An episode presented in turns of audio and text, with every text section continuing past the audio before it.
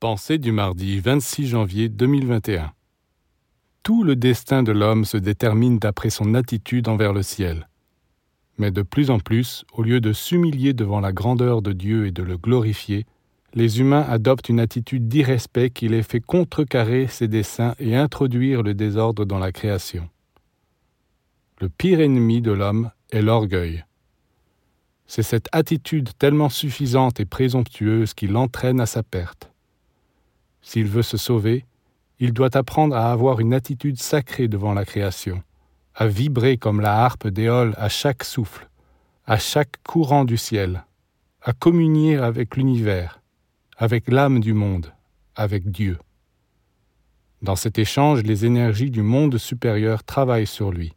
Les éléments les plus purs se déversent dans son âme, tandis que les éléments obscurs s'en vont, absorbés par l'immensité.